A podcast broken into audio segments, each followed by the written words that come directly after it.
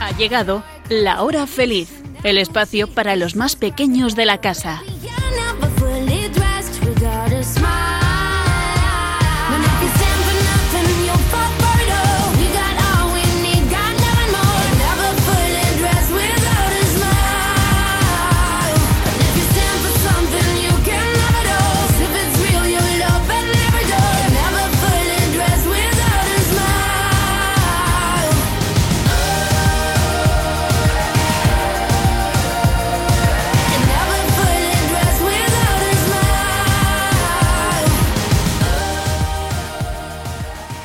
¡Bienvenidos! Pues eso mismo, bienvenidos a la hora feliz. Vaya, vaya, vaya. Que sí, que sí, que comenzamos este programa en el que los niños sois los protagonistas. Por eso, quien os habla, Yolanda Gómez, estoy muy bien acompañada. Cuatro chicas que tienen muchísimas cosas que contaros, muy graciosas, interesantes y alucinantes. ¿A que sí? Muy buenas tardes, Blanca. Buenas tardes. ¿Qué tal, Sonia? Muy bien. ¿Qué tal, Elena? Genial. Nuria, ¿cómo estás? Estupendamente. Bueno, pues estupendo también porque después de los saludos toca saber de qué vamos a hablar hoy. Hoy vamos a averiguar un poquito por qué las personas quieren conocer a Jesús y también cómo Jesús ayuda a un centurión romano. Luego vamos a contaros algunos descubrimientos o curiosidades científicas. El cuento de hoy estará protagonizado por un inventor muy curioso que idea la máquina de la buena fama. Y terminaremos contando chistes y adivinanzas. ¡Mola! ¡Mola! ¡Mola!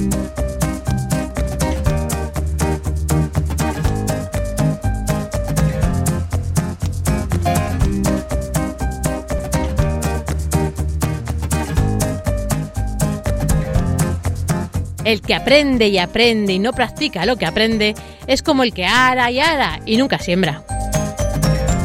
Platón.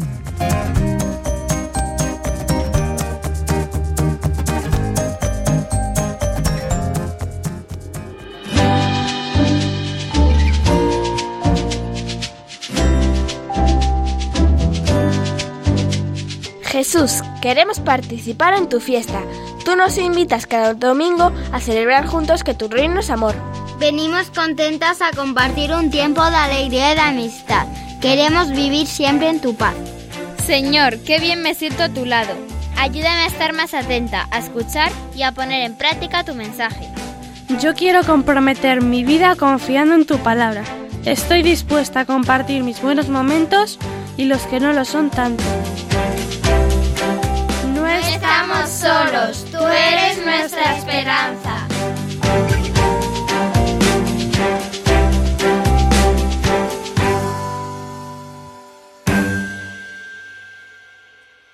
Pues bien, amiguitos de la hora feliz, después de esta preciosa oración, vamos a contaros que Jesús era tan bueno y cuidaba tanto de los demás que todos le querían conocer. También porque les encantaba escucharle y porque sus palabras eran diferentes a las que decían otras personas. Eran eh, palabras de amor con mayúscula, eh, palabras de perdón, de esperanza, de misericordia. Así que vamos a escuchar la historia de Nicodemo y la conversación que tuvo con Jesús.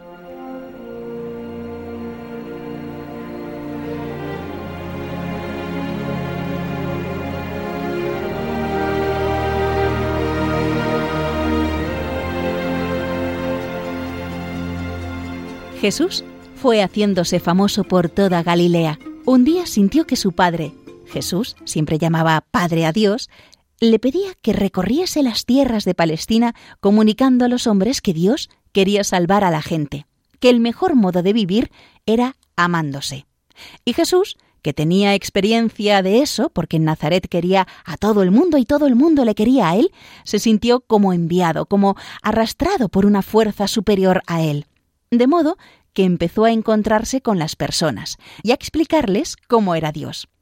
Decía las cosas de tal manera que la gente se quedaba admirada y empezaba a tener confianza en él y a confiarle sus dudas y problemas. Jesús recibía bien a todo el mundo y la gente empezaba a quererle y a decir a las otras personas que habían encontrado a una persona estupenda, muy comprensiva, que hablaba de Dios llamándole Padre y como nunca nadie había hablado.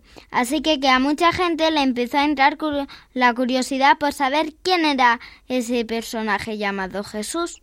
Había un sabio de Israel llamado Nicodemo, era un hombre bueno y estaba preocupado por saber cuándo iba a venir el Mesías anunciado en las Escrituras.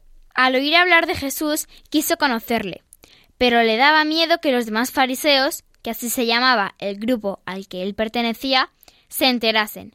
Por eso fue a visitar a Jesús por la noche. Tuvieron una conversación muy interesante, pero un poco difícil de comprender para nosotros. Jesús vino a decirle que para entender las cosas que él contaba había que nacer de nuevo, o sea, había que hacerse niño pequeño y empezar a ver las cosas de otra manera. Así los que nacieran del agua y del espíritu serían los que entenderían y vivirían su mensaje. Nicodemo entonces no entendió mucho. Lo que quiso decir Jesús es que los que se bautizan con el agua y la fuerza del Espíritu que va con ella empieza a vivir una nueva vida la de los hijos de Dios. Pero lo más importante que le dijo Jesús a Nicodemo fue esto. Tanto amó Dios al mundo que le dio a su Hijo único para que todos tengan vida eterna y no se pierda ninguno de los que creen en Él. Quería decir, Dios demostró lo que quería a los hombres enviándoles a su Hijo para salvarlos a todos.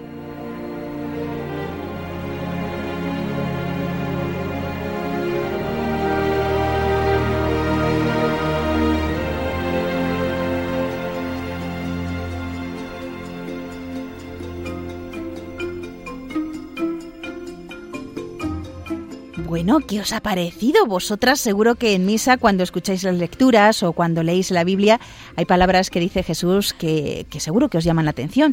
¿Os imagináis, por ejemplo, que viajáis en el tiempo y conocéis en persona a Jesús? Mm, a ver, ¿qué le preguntaríais o qué os gustaría hacer? ¿Habéis pensado eso alguna vez? Em, Elena o Blanca, Nuria, Sonia, a ver, ¿quién se atreve? A mí me gustaría conocer las costumbres que tenían antiguamente. Muy bien. Bueno, y si, y si mm, pudierais conocer en persona a Jesús en esa época, Imaginaros. ahí que estáis. Eh, por ejemplo, cuando Jesús era un niño y estaba ayudando a José en, pues, con la madera, en el taller. ¿Os gustaría allí estar con él, por ejemplo? Sí. Bueno, ¿y vosotros, amiguitos de la hora feliz, habéis pensado qué haríais si pudierais viajar en el tiempo y conocer en persona a Jesús? Bueno, yo la verdad es que muchas veces. Sería genial poder acompañarle por los caminos de Galilea, por Belén, por Nazaret, por Judea, Samaria, bueno, y escucharle, sobre todo escucharle y aprender de él un montón de cosas y, ver cómo le encantaba ayudar a los demás, fueran quienes eh, fuesen. Ah, mira, como ocurrió con un centurión romano. ¿Queréis saber qué pasó?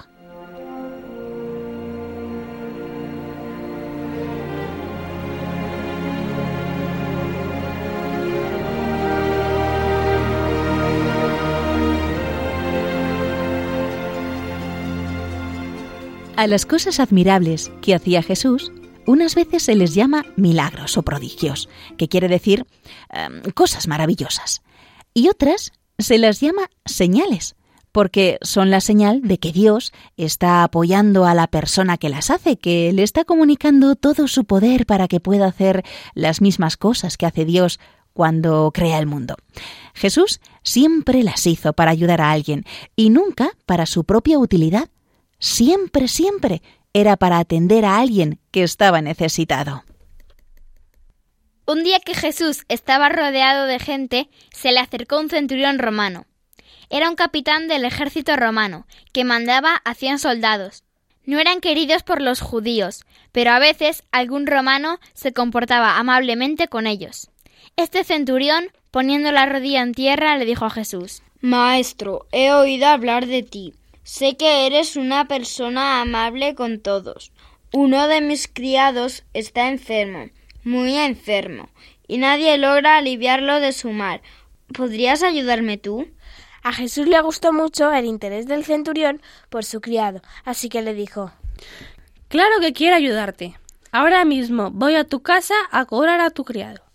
Pero el centurión, conmovido por la amabilidad de Jesús, le contestó De ninguna manera, maestro.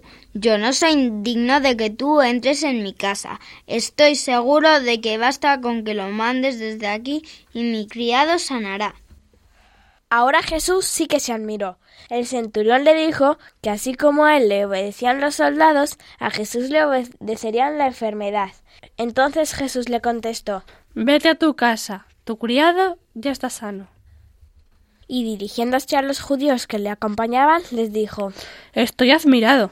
Este romano que no tiene la religión judía tiene una fe más grande que todos los judíos que he conocido.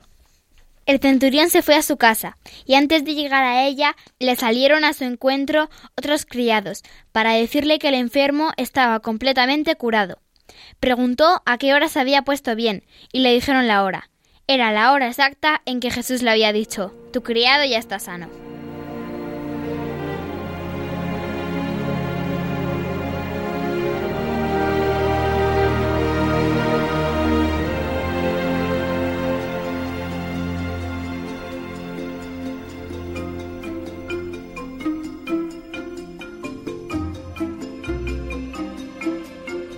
Es increíble la fe que tenía el centurión romano en Jesús. Había oído tantas cosas de él que sabía que si Jesús quería, su criado se pondría bueno, sin necesidad de acercarse y estar al lado del enfermo. Yo creo que eso es increíble, ¿verdad? Bueno, por lo menos para mí. ¿Vosotras qué opináis? A ver, chicas. Que muy bien. Muy bien por el enfermo. Que es muy que se han comportado muy bien el centurión y Jesús. ¿Qué os ha parecido la historia del centurión? ¿Os ha gustado? Sí, sí. Si vosotras fuerais el centurión, ¿qué habríais hecho? Con esa fe, eso, no, señor, no hace falta que te acerques a mi casa. Tú con que lo digas es suficiente. Sí, sí. ¿Sí? Sí. No. A ver, ¿qué habríais hecho? Yo la habría invitado a la casa. Tomar un café. bueno, allí no se tomaba mucho el café. bueno, pues aquí en esta historia, no sé si os habéis dado cuenta de una frase que dice el centurión romano y que nosotros repetimos en la misa. A ver, ¿lo sabéis? Sí. Sí. A ver, ¿cuál es? No soy digno de que entres en mi casa, pero una palabra tuya bastará para sanarme. Toma ya, qué listas. Sí, señor. Bueno, pues es justo esa frase la que decimos antes de ir a comulgar, si habéis recibido ya la primera comunión. Si no conocíais de dónde venía esta frase que decimos, bueno, pues hoy ya lo sabéis, es de este encuentro del centurión romano con Jesús y esa fe tan enorme que tiene en él. Así que hoy os invito a quedaros con estas ideas, que Jesús, que es Dios, para él nada hay imposible, que nos quiere tanto que le encanta ayudar a los demás y no hace distinción de personas, y que es muy importante creer en Él, tener fe como la del centurión. Por eso, os invito a pedirle todos los días a Jesús que aumente nuestra fe. A ver, chicas, vamos a decirlo entre nosotras todas juntas. Vamos a decir, Jesús, aumenta mi fe. Jesús, aumenta mi fe.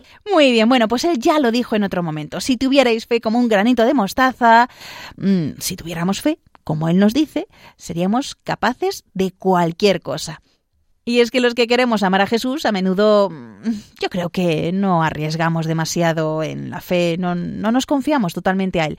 Pero, ¿por qué esta falta de fe?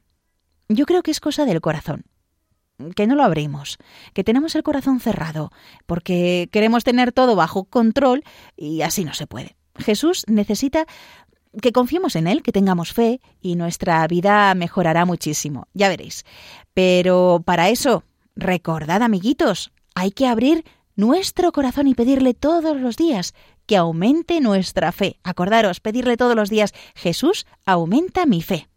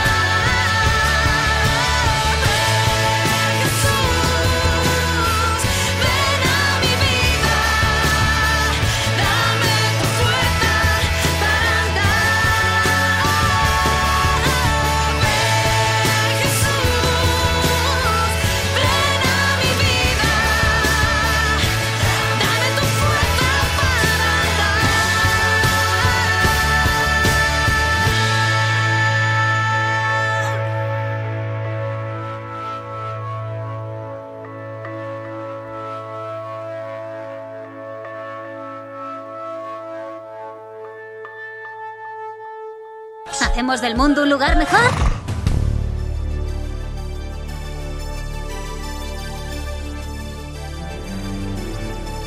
Descubrimientos a los cuatro vientos.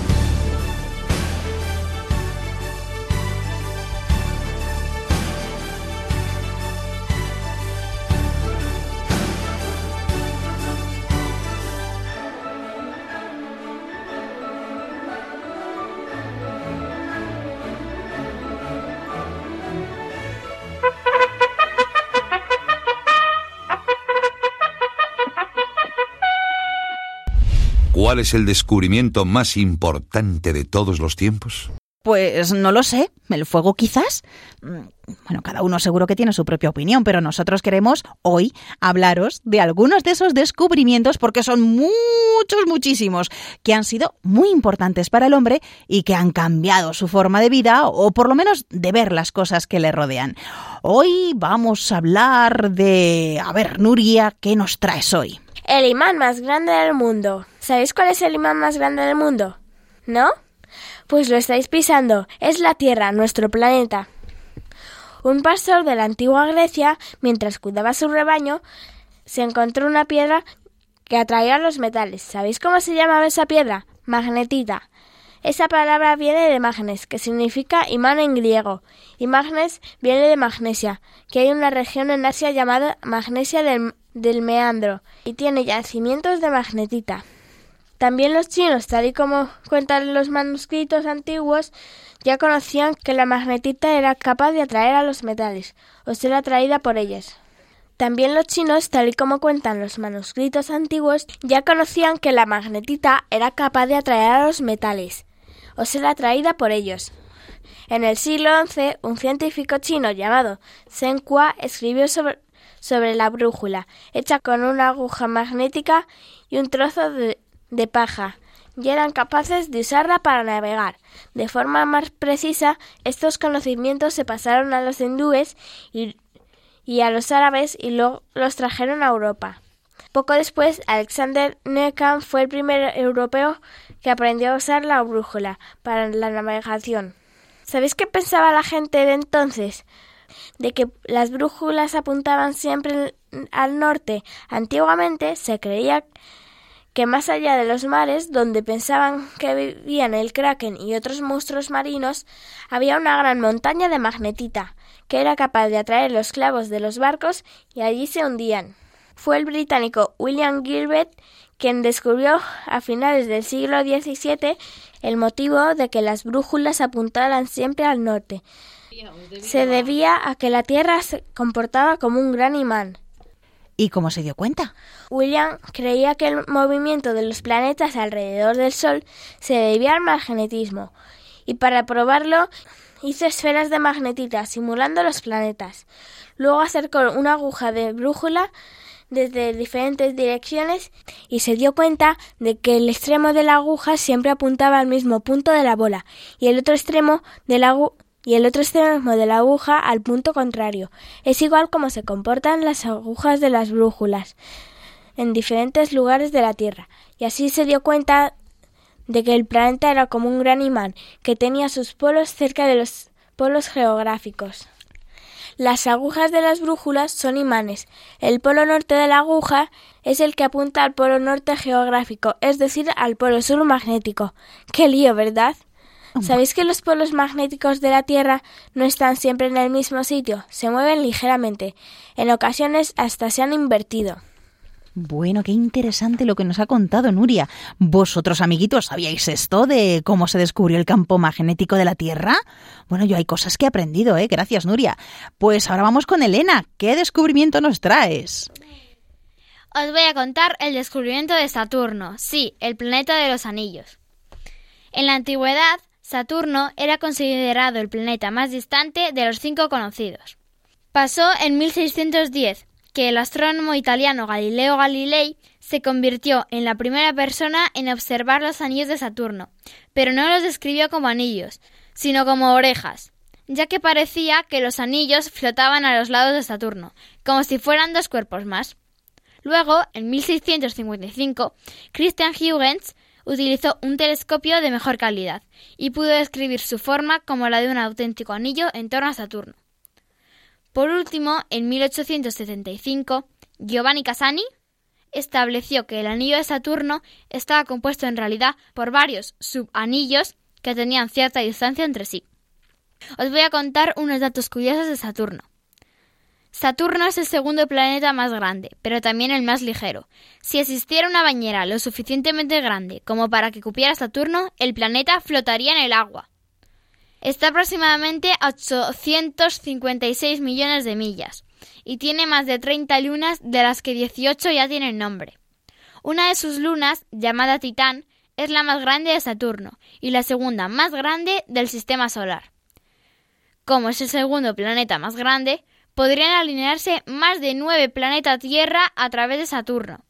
Y ya por último os preguntaréis, ¿pero de qué están hechos los anillos de Saturno? En realidad solo son trozos de roca, hielo y polvo. Qué bonito. Bueno, bueno, bueno, ya sabemos algo más de Saturno y del campo magnético de la Tierra, pero amiguitos de la hora feliz, ¿sabéis qué son las serendipias? Ah, vamos, yo solo he aprendido hace poco. Son descubrimientos por casualidad y hoy os vamos a hablar de dos muy importantes. Comenzamos con Blanca. Pues yo voy a hablar de la sacarina, que fue el primer edulcorante sintético, que es decir, que es algo dulce que no es natural. Se descubrió de manera accidental en 1879 por Konstantin Falberg, un químico ruso que también trabajaba con el químico Ira Remsen en la Universidad de John Hopkins en Estados Unidos. Falberg hizo el descubrimiento por pura chiripa. Se dio cuenta de ello durante la cena. Se quejó de la cocinera porque le había dado una carne muy dulce. Después de comprobar que no había confundido la sal con el azúcar, pensó que se debía a la sustancia que había preparado esa tarde en el laboratorio, y es que en aquella época apenas usaban guantes.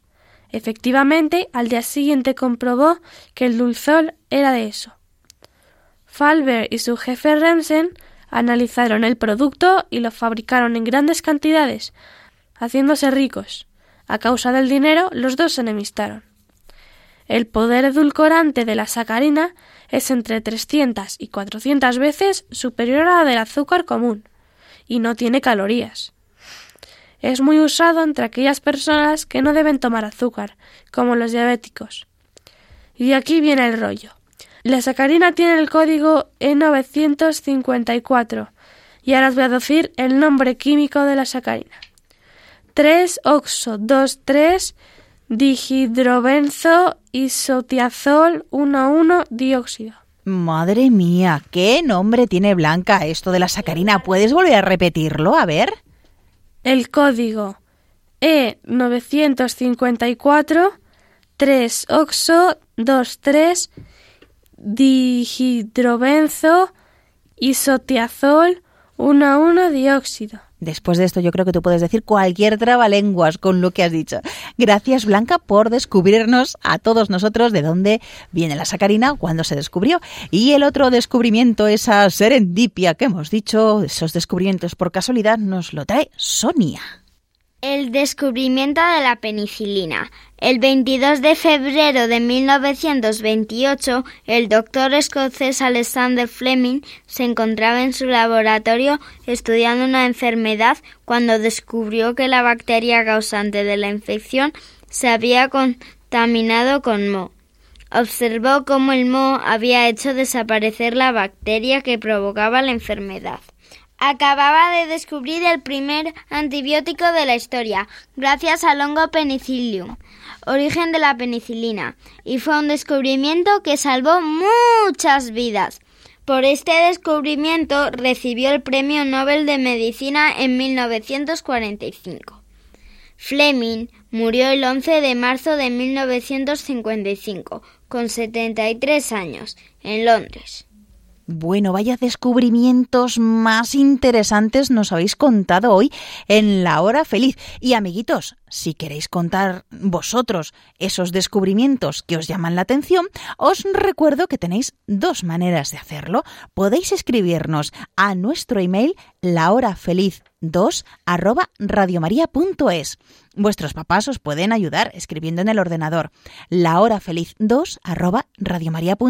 Y si no, lo podéis escribir vosotros en una hoja, que también os hace mucha ilusión ver vuestra letra escribiendo, lo podéis hacer a la dirección, a ver, tomar nota. Radio María, la hora feliz 2, Paseo Lanceros número 2, 28024, Madrid. Si no lo habéis cogido, no pasa nada. Vamos a decirlo un poquito más adelante, después de esta canción. Camino despacito, que de correr tuve bastante. Voy cosiendo los bolsillos con hilos de lo importante que no quiero más cadenas que me aten a la pena. Ahora es el momento de vivir. Escucho cada paso,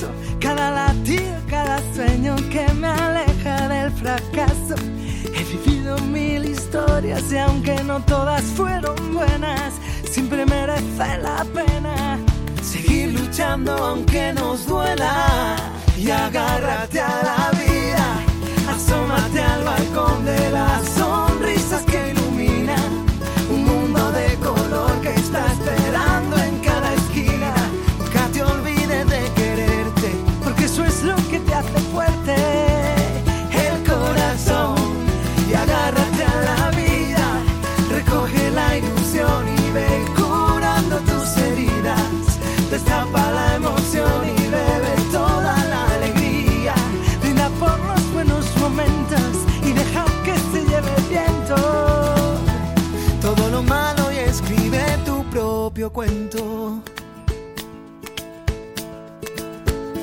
Si me siento perdido, subo la música del alma para encontrar el camino.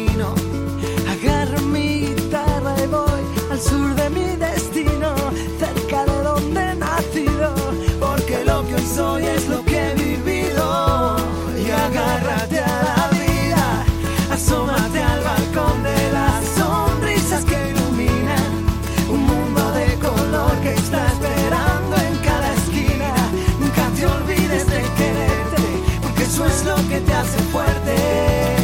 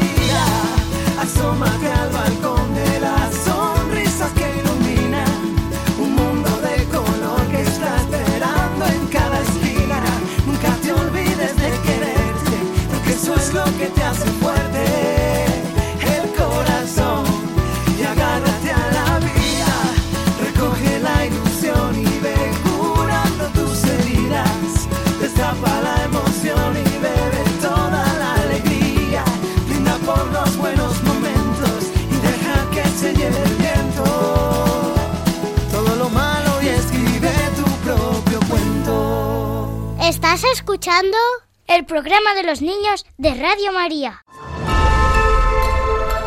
Eres extraordinario. Más de lo que puedas imaginar.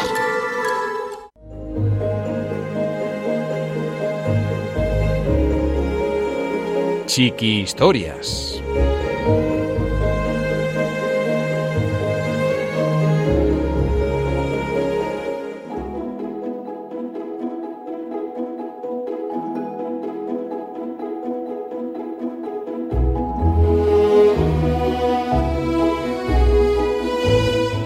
Máquina de la buena fama por Eva María Rodríguez.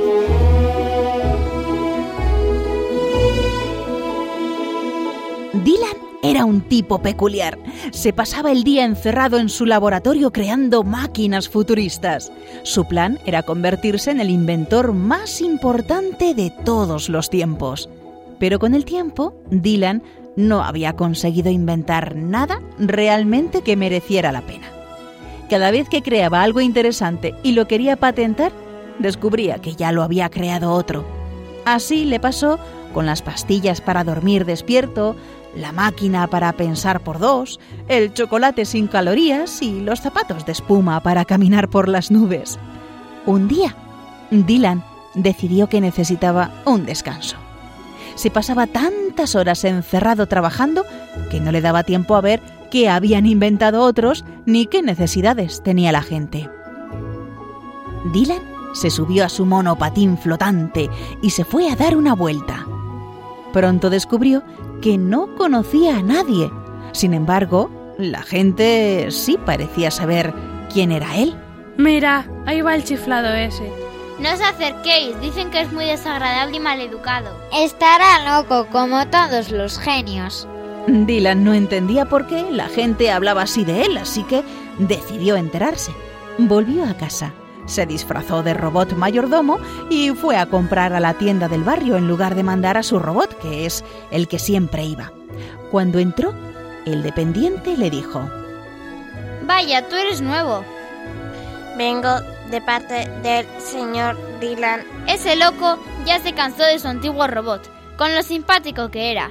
Ese dueño tuyo está como una cabra. Si tienes algo de inteligencia artificial, mejor sería que te largaras de esa casa.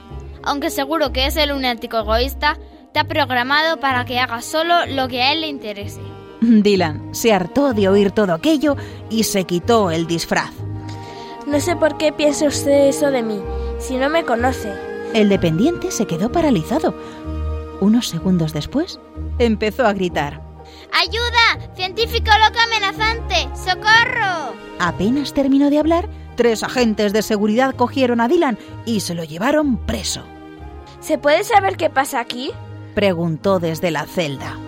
Un tipo que había en la celda de enfrente dijo, No te molestes, en esta ciudad creen que todos los inventores y científicos estamos locos y que destruiremos el mundo con nuestros inventos. ¿Desde cuándo ocurre eso? Llevas mucho tiempo enfrascado en tus inventos, por lo que veo. Esto lleva así unos años, pero se está poniendo peor. Alguien se está ocupando de alimentar nuestra mala fama. Saldré de aquí y le pondré remedio, dijo Dylan, que sacó uno de sus últimos inventos del bolsillo y desapareció. Ya en su laboratorio, Dylan se propuso inventar la máquina de la buena fama, pero por más que trabajó, no consiguió nada. Siempre que salía, terminaba rodeado de agentes de seguridad. Su robot mayordomo, que estaba dotado de inteligencia artificial y por lo tanto podía pensar, le dijo, Dylan, ¿por qué no intentas darte a conocer? Si la gente ve que eres amable y que te preocupas por inventar cosas que le solucionen la vida a los demás, seguro que todo se arregla. Pues tienes razón, amigo. Empezaré por cambiar mi atuendo. Así será más fácil llegar a la gente. Dylan siguió el plan y todos los vecinos descubrieron que el científico que tanto odiaban era en realidad un buen tipo. Dylan inventó una silla de ruedas flotante para una señora que tenía dificultades para subir las rampas. También inventó un paraguas enorme con patas que caminaba solo y que se abría automáticamente cuando detectaba lluvia para una madre que tenía cuatro niños y no daba abasto para resguardarlos cuando llovía. Y un detector de caquitas de perro que perseguía al dueño hasta que las recogía un bastón que nunca se caía para las personas mayores, una crema facial que te hacía estar siempre sonriendo y así un montón de cosas más. Así fue como Dylan se dio cuenta que da igual lo que hagas, porque son tus actos los que hablan por ti, y de ellos o de su ausencia depende lo bien que le caigas a los demás. Y no hay máquina en el mundo que pueda cambiar eso.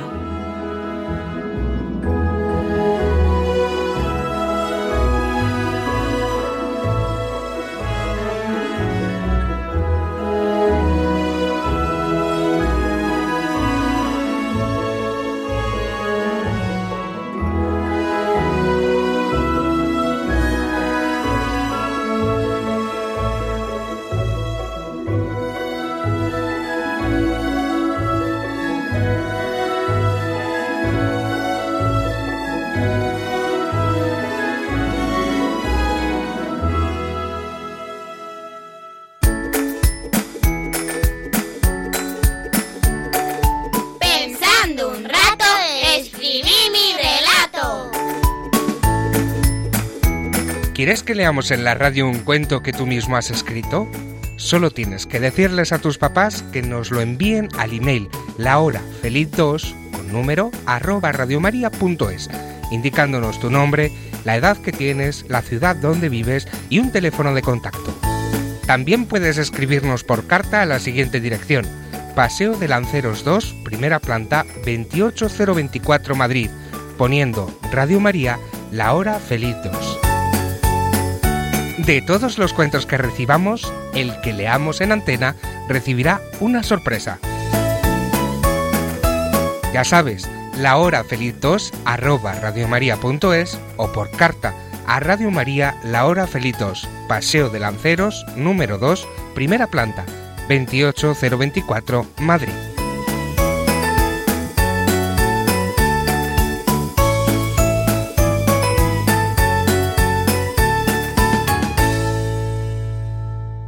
También si queréis volver a escuchar este cuento o cualquiera de los descubrimientos o cualquier otro programa de la hora feliz que hemos tenido aquí en Radio María, no os olvidéis que también podéis verlo en nuestro podcast.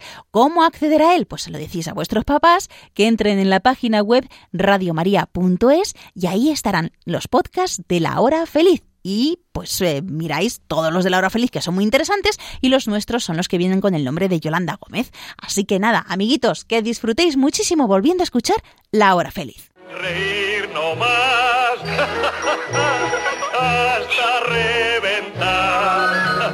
A mí reír me gusta descansar. Chistenanzas. Me da el reír. No tiene ninguna El buen humor, más buen humor me da a mí. Como me gusta reír, más buen humor me da a mí. Y con este buen humor queremos terminar este programa tan interesante de la hora feliz. Para ello tenemos aquí unas adivinanzas interesantísimas y unos chistes que espero que os diviertan muchísimo. Hoy quiero comenzar con Nuria. A ver, Nuria, ¿qué adivinanzas has traído hoy? ¿Quién se chifla por la miel es perezoso y goloso?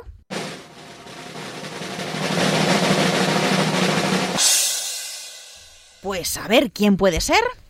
¿Eh, ¿Elena? El oso. Sí. Muy bien.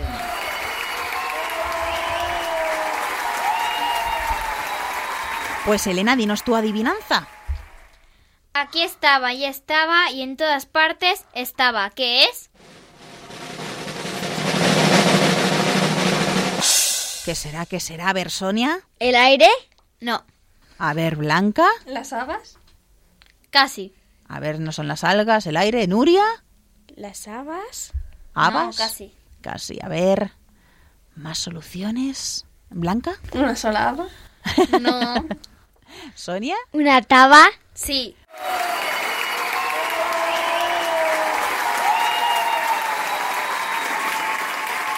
Vamos con la adivinanza de Sonia. Con techo de hierro, pared de cristal, las noches en vela me gusta pasar.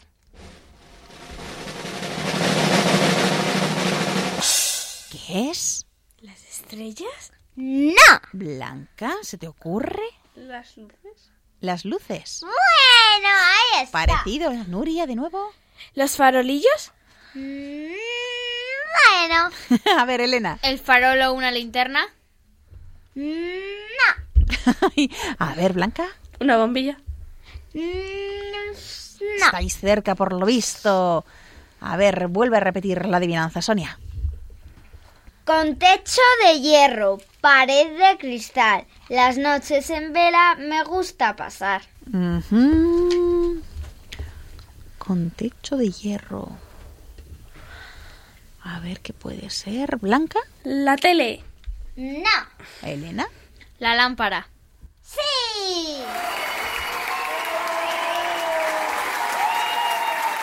Muy bien, pues vamos ya por nuestra última adivinanza de esta primera ronda, que es Blanca. Cuéntanosla. Cargadas van, cargadas vienen y en el camino no se detienen. ¿Qué será? A ver, Nuria. ¿Las hormigas? Sí. Pues vamos con esta segunda ronda de adivinanzas. Nuria, a ver, ¿cuál es? Es alargada y naranja. Se la comen los conejos para así llegar a viejos. Blanca, ¿qué puede ser? Zanahoria. Sí. Muy bien. Y bien ricas que están las zanahorias. Pues Blanca, vamos contigo. A ver.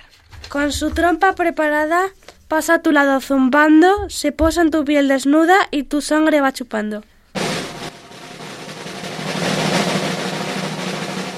A ver, Elena, ¿cuál puede ser? La abeja o la avispa. No.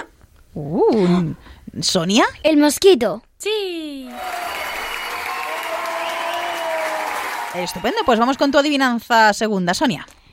Dicen que tiene y no tiene, mucho pincha y poco retiene.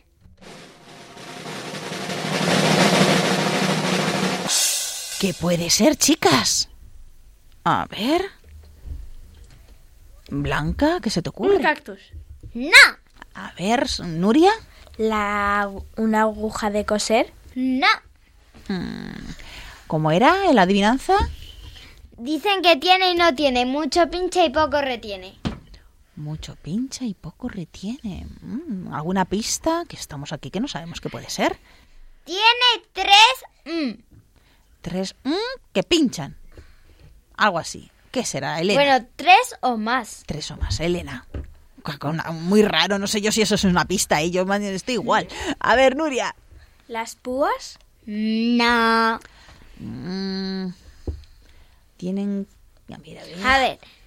Venga, otra. A ver, Blanca. ¿Las uñas? No. ¿Y Nuria? ¿Las garras? No. A ver, tiene mango. Tiene mango. Un mango. Paco. Ya, Elena. El tenedor. ¡Sí! Pues vamos con la adivinanza de Elena y terminamos esta ronda de adivinanzas. ¿Qué cosa es que a su paso el hierro se oxida, el acero se rompe y la carne se pudre? ¿Qué cosa es, Blanca? El aire. No. Mm, ¿Nuria? El oxígeno. No. A ver. ¿Alguien más? A ver, Sonia. El agua. No. Pista. Pista, Elena, a ver. O vuelve a repetirla, a ver si pensamos un mejor. poquito. ¿Qué cosa es que a su paso el hierro se oxida, el acero se rompe y la carne se pudre? Uh, ¿qué será? Una pista. Venga. A ver, Nuria. ¿El tiempo? Sí.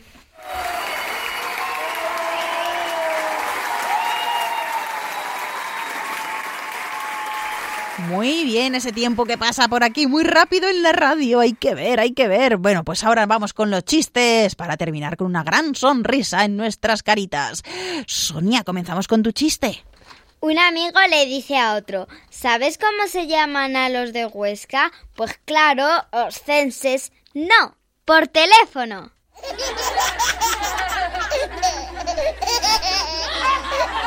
Nuria, a ver tu chiste.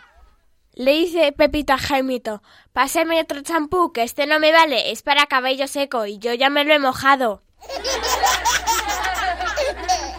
Elena, tu chiste. Si los coches van por carriles y los trenes van por vías, ¿por qué los coches se desvían y los trenes descarrilan? Blanca, tu chiste de hoy. Doctor, doctor, tengo un problema. ¿De qué se trata? Me siento una gallina. ¿Desde cuándo se siente así? Desde que era un pollito.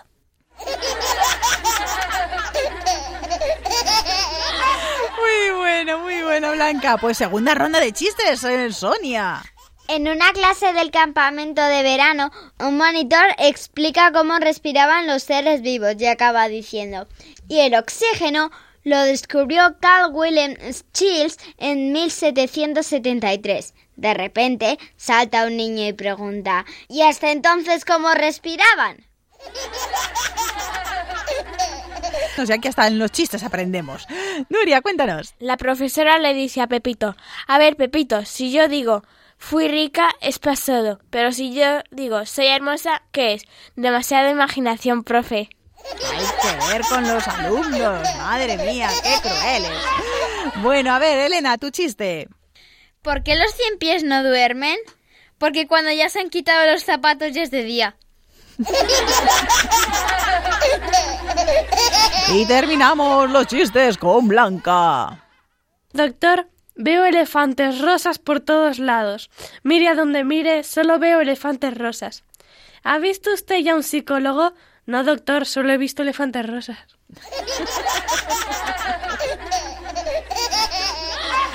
Pues llegamos al final del programa, pero no estéis tristes porque en 15 días volveremos a estar de nuevo con todos vosotros. Y si nos echáis de menos, pues ya sabéis, podéis escuchar nuestro programa en el podcast de Radio María. Además, no os olvidéis que de lunes a viernes en Radio María a las 6 de la tarde, una hora antes en Canarias, tenéis un programa especial para vosotros los niños y también los que no sois tan niños, por lo menos de edad, pero sí de espíritu. Pues muchísimas gracias, Elena, Blanca, Nuria y Sonia. Gracias, chicas. ¡Qué energía que tienen, madre mía! Bueno, pues gracias a vosotras por estar un día más aquí en el programa, contarnos cosas tan interesantes y os recordamos que estaremos encantados de recibir vuestros cuentos para leerlos aquí en la radio. Os enviaremos también, aquellos que lo hagáis, una sorpresita a casa como agradecimiento. Así que nada, nada, apuntad nuestro email. Venga, aquí ya tenéis el papel y el boli. La hora feliz 2 arroba radiomaria.es. La hora feliz 2 arroba radiomaria.es. Y la dirección postal es decir, si nos escribís por carta, Radio María, programa La hora feliz 2, Paseo de los Lanceros número 2, primera planta, 28024, Madrid. ¿Y vosotros sed buenos? Sí, sí se puede. Sí se puede. Pues una- un fuerte abrazo para todos y ser felices.